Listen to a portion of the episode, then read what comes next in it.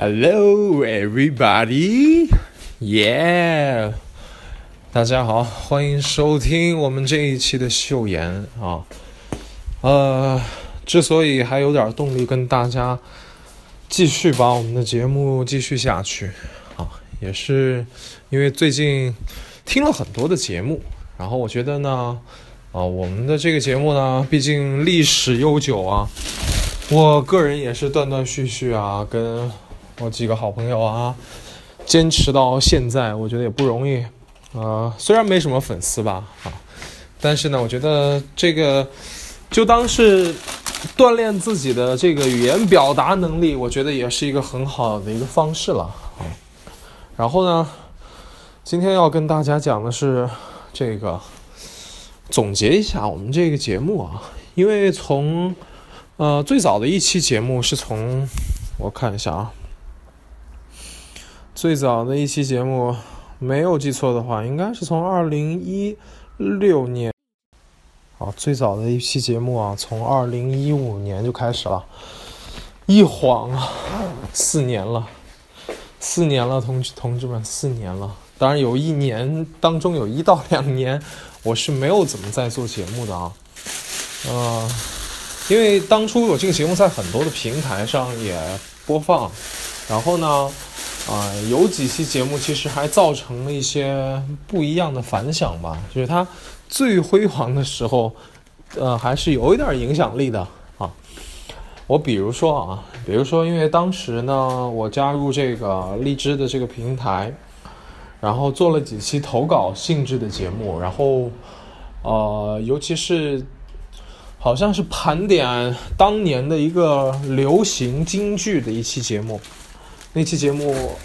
最后被推上了这个推荐位，啊，一期节目的点击呃，一期节目的点击量在十一万啊，我觉得对于一个这个个人的播客来说，尤其是像我们这种没有什么知名度啊，纯靠内容，可能就连当时内容也不是很好，然后现在好像荔枝还是。反正就最近这段时间嘛，我觉得荔枝好像这个发展的越来越好了，还是怎么样，越来越有钱了。好像这个投资人啊，还是怎么样的，也最近不是要开什么年度盛典吗？然后请了一批的这个明星，然后他们自己的那个广告也是李易峰，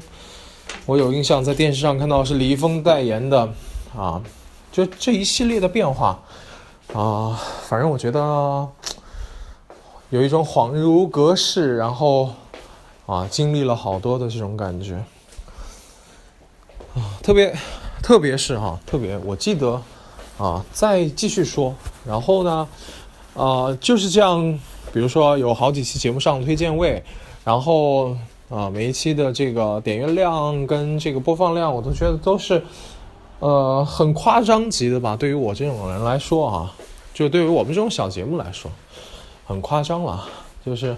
而且我说说当时我做这个节目的缘由啊，是因为我听了一个上海的一个播客，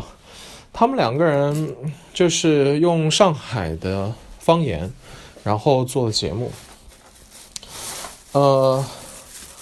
然后这个节目呢，有趣的地方是在于他们俩会分享。他们对于一些事情的看法，然后他们这个啊，一起聊一聊两个人生活当中比较看不惯的事情啊，就是这样的讨论，我觉得蛮有意思的。然后呢，我当时想的是，啊，我的表达水平也不见得比他们差，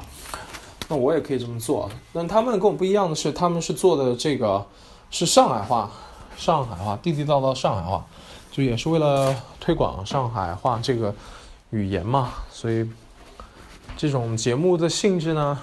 我觉得还是挺好的。所以当时想的就是，哎，要不要做一个四川话版本？但是呢，四川话版本啊，啊，坚持做了几期也还可以，但是呢，反馈倒也没有特别好或者特别怎么样。而且当时呢，跟我一起做这个四川话的。这个我们的另外一位播客老师啊，小明，嗯，现在呢，我们俩没有在一个城市，啊，尤其是配合起来呢，也不是那么的方便啊。同时呢，就是啊，觉得说其实也还好，嗯，就是没有说一定要做四川川话版的节目怎么怎么样啊。然后当时另外一个很受影响的节目是叫《糖蒜》，《糖蒜》呢就很夸张了啊，《糖蒜》在一五年、一六年算是一个很厉害的一个这个，不能说去现象级吧，但是就是很多。就北京人在那儿瞎聊、瞎扯，哎呦，那那北京话一说出来，哎呦喂，瞧您那个这个这味儿啊，就特地道啊，就就是这种感觉哈。然后那嘴啊，特别能够吧唧吧唧在那儿，啊，没有没有那个什么的意思啊，这是夸张的说一下。然后后来呢，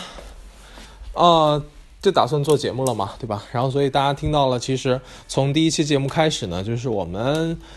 呃，那个时候的一个状态，尤其是生活当中的一个状态，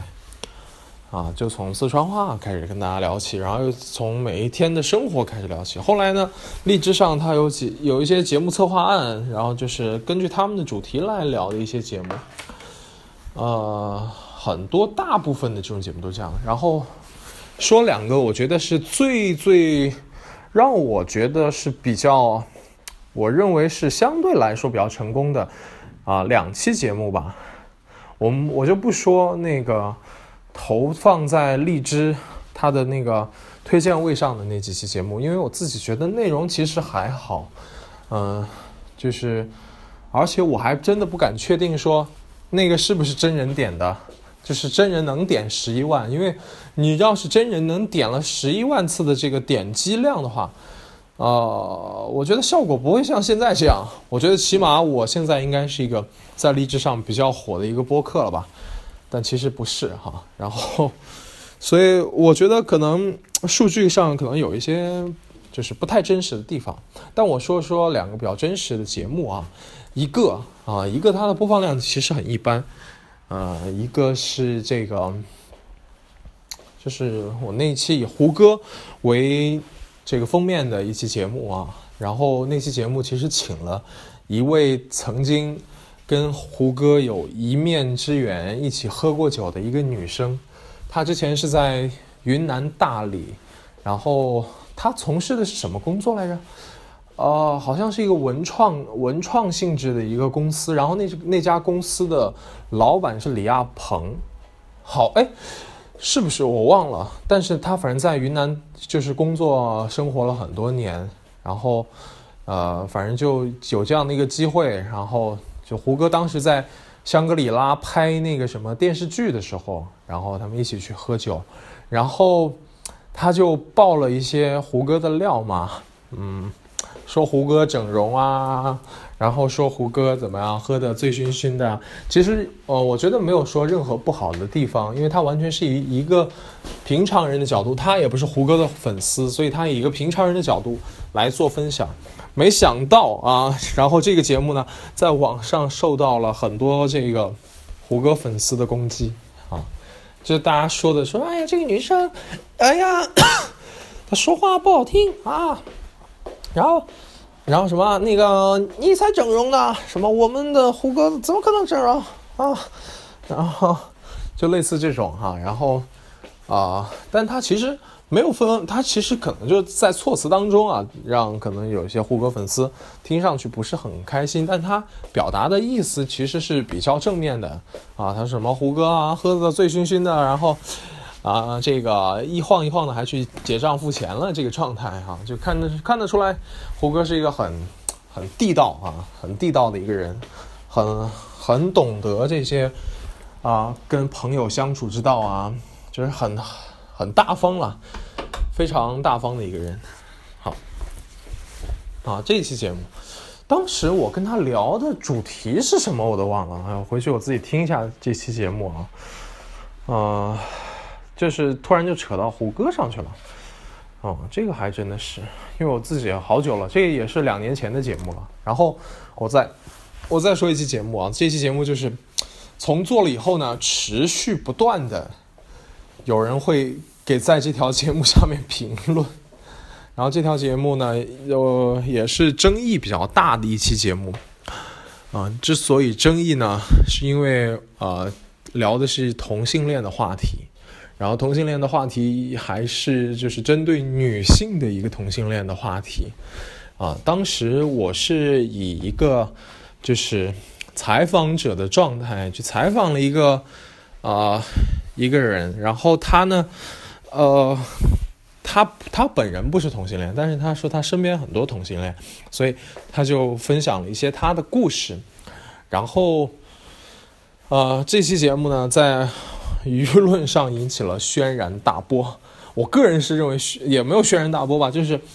有很多人就是评论就说这个啊，也有正面的啊，也有正面的说什么啊，相爱不论性别，然后什么类似之类的啊，就是两人在一起。只要感觉对了，不管他的性别是怎么样的，怎么怎么之类的哦，我觉得都还都还 OK，比较正向哈。然后也有人说，哎呀，怎么这听上去就像一个直男在窥探什么这个同性同性恋女生的世界，这种很猥琐的这种感觉哈。我不得不说啊，然后有人说，哎呀，这个明显就是一期猎奇的节目。那废话，我觉得做节目那肯定就是要希望更多人来听，对不对？所以就跟做综艺节目是一样的嘛。我们希望，我希望我的节目呢，就是有一点影响力，然后呢，有一点争议，这当然是最好的，对不对？啊啊，我个人觉得还是可以了。就是那有人说我说什么啊，就是很猥琐的去窥探别人的世界这种，但我觉得就是要有这样的心态，才能让更多人去了解，对吗？啊，可能当时我的出发点呢，并没有那么正向，但是我觉得。我以一个正常，我以一个不不是说正常，我以一个就是平常人的一个观出发点去，啊，探讨这个问题。我觉得我个人，我个人，我现在我还是觉得是一个 OK 的哈。包括我现在呃身边呢也有很多认识的这个同性恋的朋友啊，他们的生活状态呀，因为我其实也比较了解啊。我觉得啊，人嘛就是这样。因为哦说一个大新闻，不是最近就在今天嘛，然后早上的时候说这个加拿大的发射台收到来自什么几万亿光年的一个相同的信号啊，当时啊这个网上就说什么要不要回复啊，然后什么然后大家下面的评论就来了啊要回复要回复，然后有人说不回复不回复，然后大家还引经据典说什么霍金曾经说过啊这种。这种东西啊，一定要非常的谨慎，一定要非常的谨慎啊！最好是不回复，因为人类的文明很有可能被外星人的人民给外星的文明给侵占啊！在你不知道、不知不觉的情况下，但是这个脑洞突然就打开了，对不对？哇，我觉得从今年吧，从从一八年开始，我看的很多的电影，我看的很多的。以前看到很多的电影、电视剧、故事，我发现不是说凭空想象的，我觉得未来都很有可能实现。包括我们看的什么机器人大战之类的，我觉得哇塞，我觉得好恐怖，我觉得真的太恐怖了。我觉得很有可能，比如说，呃，变异里面的这个异形里面的剧情，很有可能在未来的人类世界当中上演。然后也有可能，比如说像平行平行宇宙的这样的概念也会出现，就类似于我们之前看那个蜘蛛侠最新的一个一个电影嘛，《蜘蛛侠之平行宇宙》，就很有可能在相同的就另外一个空间或者另外一个这个天体当中，有一个跟你一模一样的人，他可能性格跟你不一样，但长相啊经历特别的相似，他可能做的跟你相反的事情啊。对哇，所以这些真的是不敢想，真的不敢想。就像那个之前法国的那个科幻作家，不是曾经预言过未来会有什么飞机啊、有飞船啊、有什么之类的？那现在人类早已实现了，对吧？所以他那个科幻都已经不叫科幻了，只是在当年叫科幻，或者当年叫超现实。啊，想想真的是还蛮蛮恐怖的，真的蛮恐怖的。嗯，这期节目呢，我通通常我还是想跟大家再聊一下啊，聊一个话题，聊一个什么话题呢？哦，最近，哦，最近哦，很多这个，我从一件事情聊起，从这个权健啊，不知道大家有对这个事件有了解吗？权健的事件有没有了解？白翼的宝剑帝国啊，这个，这个真的太夸张了。然后，呃。还有一个是这个红毛药酒，就是权健红毛药酒，红毛药酒还是国企，我的天，那权健的产业多大？我操，百亿的一个呃一个企业，然后就真的很夸张，嗯，然后还有这个，他们都是以直销的形式。然后慢慢慢慢建立起来的一个帝国吗？真的，我觉得权健，权健太吓人了。包括像这种保健品的这种售卖啊，已经被定义为这种传销组织，包括一些金融的一些项目啊，都成为了传销组织。但是呢？啊，我不得不说，很厉害，很聪明。啊，这种东西啊，我我这次就听到别人在说，这种东西在北方啊，并不是说像城市当中，因为权健这个东西我还真没听说过。就是我从小到大我还真没听说过权健的保健品什么什么之类的。因为在城市里面要普及这普及，就是大家口口相传这种东西特别难。啊，当时哈，当年因为。现在城市生活，大家相对来说呢，邻里之间没有很多的互动，可能住个二十年，连对方是谁都不知道啊。如原来住隔壁的啊，这个完全不知道。可能哎，怎么去泰国、去新加坡还能碰到，但是在国内就是永远见不到，就邻里之间没有互动啊。但是呢，相反，在农村，在那种消息啊。社会信息相对闭塞的地方，哇，就是比如说一个村里面谁买了买了什么什么保健品，然后大家基本上都说哇塞，就开始这种啊，当然就是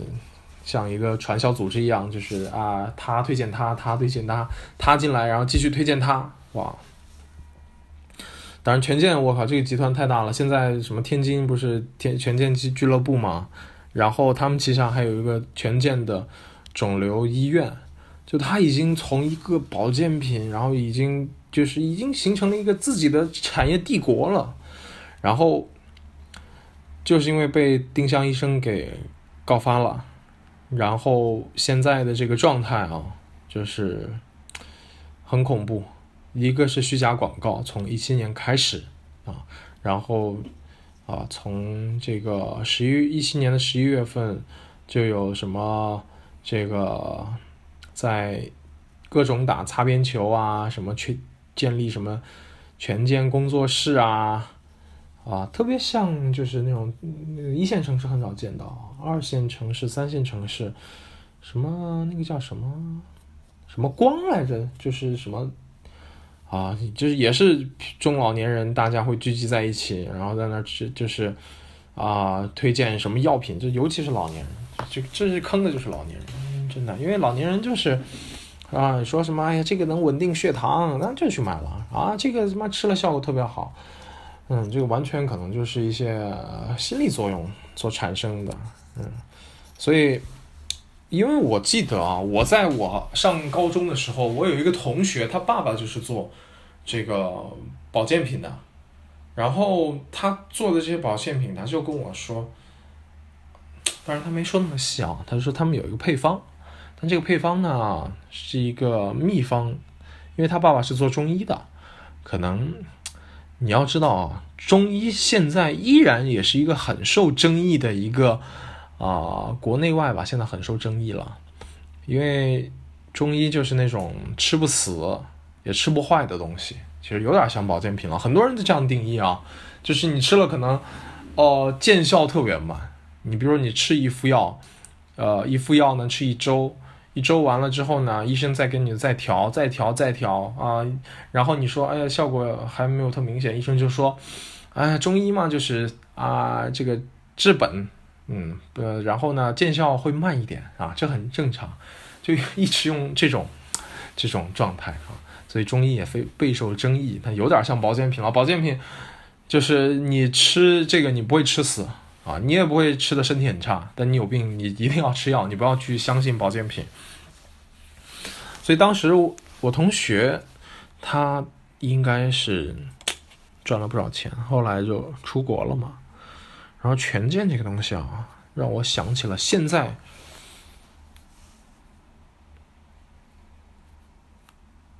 像让我想起现在这个什么蜜芽，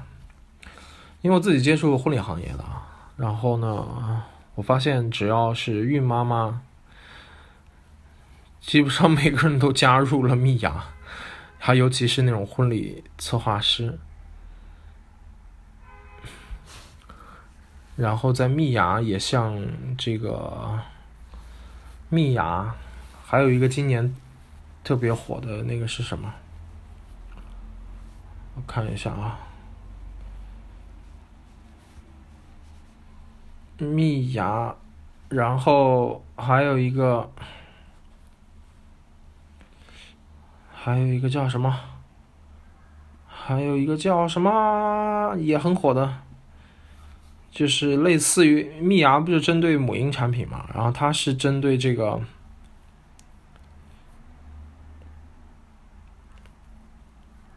它是这个是什么？哦，达令家，我靠，达令家，然后呢，就达令家，我也不知道，也是就突然之间，也算是一个美妆品牌，然后蜜芽算是这个母婴品牌，然后好像也是这种啊发展下线，然后从一一级一级的这种抽成，然后每天就看到他的朋友圈在晒什么一天收入几千啊几万啊，我的妈呀，这太夸张了，我就觉得太疯了。这种事情啊，可能是真的吧？我觉得是，我觉得肯定也有很真的一面啊。我们也不说它里面产品是怎么样，我自己确实不清楚。但是我觉得这个跟传销没区别了吧？至少说模式是很像的了。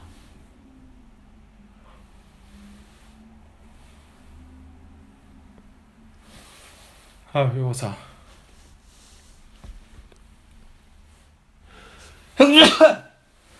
哎呀，至少是这个模式真的很像啊！刚刚要打个喷嚏，没一直没打出来。嗯，就模式是太像了。然后呢，从今年开始啊，我发现好多好多人啊，呃，这个加入什么微商，然后达令家，然后卖什么口红，然后做代理商，哇，真是太夸张了！就是，哦。那那大你是说实话，大家都想挣钱，这个无可厚非，嗯，但我觉得，到底这东西呢，是不是有这么夸张，或者说，嗯，有有没有这么好？是不是模式就像这种保健品一样啊？就是，哦，话又说回来啊，面膜这个东西啊，其实也像保健品一样，就面膜其实是根本改善不太到你的肌肤的状况，你最能改善肌肤的状况就是你早睡。早睡早起，对啊，所以就是，啊，这一点在我看来，尤其是现在，嗯，我认为这个社会有点病态，有一点真的有一点病态，就是大家很急功近利的觉得说，嗯，赚钱啊，要干嘛？嗯，要维持一个。社会良好的社会状态啊，要怎么怎么样啊？这个真的让人有点受不了，尤其是看到身边的朋友，啊，嗯，真的很一，我觉得我最怕朋友的就是两件事，一个是加入微商，另外一个就是啊 找你借钱，这个很直观了啊，我不知道大家借钱会怎么样，就是。如果是跟我很不熟的朋友，我是根本不会借钱的，就是可能是一面之缘，或者是两面之缘，或者是啊有一些交集的，啊找我借钱，一律不借。为什么？第一，嗯，他很有可能，他可以不还给你，对不对啊？就是，但是以后万一还要打还要打交道呢？啊，另外一个就是这个人啊，可能就通过，就是你可能没有这么深的交集，你也不会想要跟他有什么深的来往，啊，你也不想要让他会对你的生活产生什么样的影响，所以你不需要去做这件事情。啊，尤其是我觉得，我看很多，呃，这种什么，哎呀，这个能不能借我一千块钱啊，什么什么之类的。当然了，如果我是觉得说你这个人靠谱啊，我觉得没问题，我当然可以借给你。但是有的人是这种，啊，就是借钱真的会不还，而且尤其是借了钱以后，你去催别人要的时候，就感觉找你借你钱的那个人才是真正的大爷，是吧？就我不想要有一个这样的过程，呃，我是真的不会去选择借钱给我不熟的人。但如果一旦是朋友，他真的是需要钱，哦，我会借，而且我根本不会去考虑说他会不会要还给我，我一定会借给他。朋友啊，这个就是朋友的前提啊。当然，你比如说借个二一百万，哇，这没有。但可能就是可能要应急的一点钱的话，应该是没有问题的。所以，嗯，有的时候生活当中啊，学会去拒绝说拒绝的话，去拒绝别人，这个也是一门学问啊。人不能没有底线的去做任何的事情啊，也不能为了说去帮助别人，让自己变得很难受。这种，我觉得是更加要不得的啊。对不对？呃，这期节目跟大家聊了二十多分钟啊。然后呢，我看一下，我上次有准备的一个，哦，说个最近的事儿吧，就是我现在特别的，嗯，对于拆迁户啊，我发现拆迁户跟我们以前说的这个暴发户啊，简直就是一类人。呃，可能突然之间就变得特别有钱有钱，然后突然之间呢，就是啊，跟以前的这个生活环境不一样了，跟以前的这个，呃，因为拆迁了嘛，那住的也好，我去真的去去那种拆迁户的家里啊，因为他们拆迁户呢分的房子都是啊，可能一个村的还是在一起，然后呢一栋一栋的，他可能有几套这样的房子，然后我操，里面的装修，我靠。我看那个拆迁户的那个家里面啊，呃，里面的餐桌呢是可以坐十个人的，然后有点像我们餐厅里面的那种包间的那种餐桌，然后上面还带转盘的，哇，真的够夸张。然后里面全是实木家具，然后我不知道是不是红木的，反正就看上去特别的怪异，特别的怪异啊！而且因为拆迁户嘛，所以确实呢没什么素质，素质不高，也不是说没什么素质，素质不高。但我觉得杭州这边呢，整体来说，我感觉啊，呃，素质，嗯，确实要比其他城市要稍微高一点，啊，可能有一点南方的这种儒雅的这种状态，包括我在，包括我在这个啊，是这个其他的场所的观察，我也觉得啊，应该我们。对于这座城市啊，对于这座城市的所有的这些我们看到、接触到的人来说，杭州算是一个比较包容性，然后呢，哦，对外地人的那种包容。另外一个就是整体的素质，我觉得还是可以的啊。好，然后话说回来啊，权健其实他最最著名的就是在三年前，他有一个抗癌的秘方药。就导致了一名内蒙古的癌症患者的死亡，所以这件事情逐渐被召开，逐渐被大家所这个曝光出来了。好像我记得是丁香医生啊。然后呃，我看一下我们这周还有什么热点的话题啊？我希望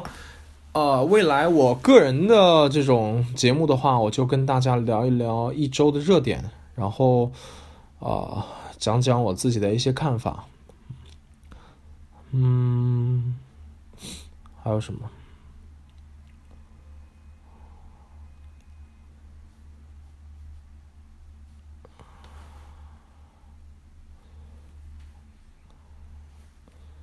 一周的热点啊，就是另外一个。我们来看一下有没有什么娱乐的热点。哦，张雨绮哈，张雨绮这个真的是，张雨绮，我自从看到她这个人，我就觉得有点太吓人了。就是她真的，我觉得会是那种啊，很放荡的女人吧。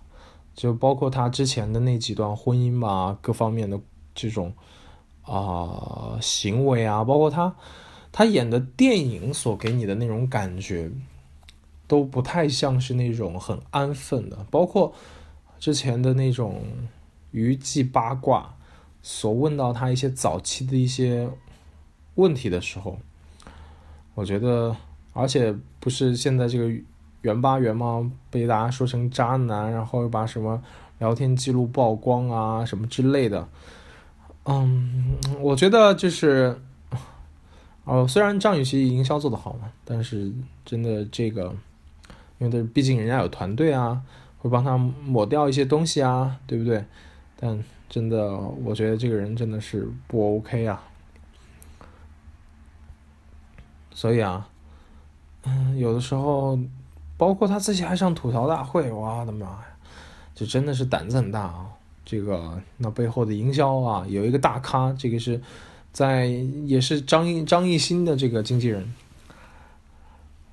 袁八元，他在微博上不是说的一些说辞嘛？然后一二三四五六啊，各个点都列举的清清楚楚，就是包括什么一张雨绮小姐啊，什么大女人的人设，然后什么我居然成了一个屡次被背叛的男人，然后呢？啊，二什么？我们去年底了离婚，然后怎么又复合了？那么复合期间，你跟别人开房也是理所当然的事情，哇！把这种就是两个人私人的一些东西曝光在啊这种公平公开的场合当中啊，我觉得这个男生肯定也是有问题的，对不对啊？至少我觉得这两个人在我们心目当中是，就是本身就是一个负分的两个人。然后另外又加上张雨绮，是一个娱乐明星，啊，她的这个我觉得她的影响至少能够减到一百分啊。这个怎么说呢？怎么形容？就是袁八元这个人，我觉得无所谓了，因为我们大家对他又不是很认识，他又不是社会公众人物，所以他曝光呢对他自己没有任何伤害，啊，可以这么说。但他对在他自己的生活啊，对他身边的朋友啊这种。啊，把他们的这种隐私的东西曝光出来，撕逼到这种程度，我相信啊，一定是心中有巨大的愤恨，不然不会这么做啊。这两人我觉得不简单，嗯，尤其是张雨绮吧，我觉得真的啊，不是一个普通的女人。然后呢，我觉得很有可能，我可能会比较站这个原。啊，袁先生这一边，但是我觉得袁先生这么做呢，确实有失体统啊。作为一个男人来说，你主动的把这种你跟一个女生的私密的东西在啊公开的这种平台上去说，啊，很显然你就不是一个什么好男人，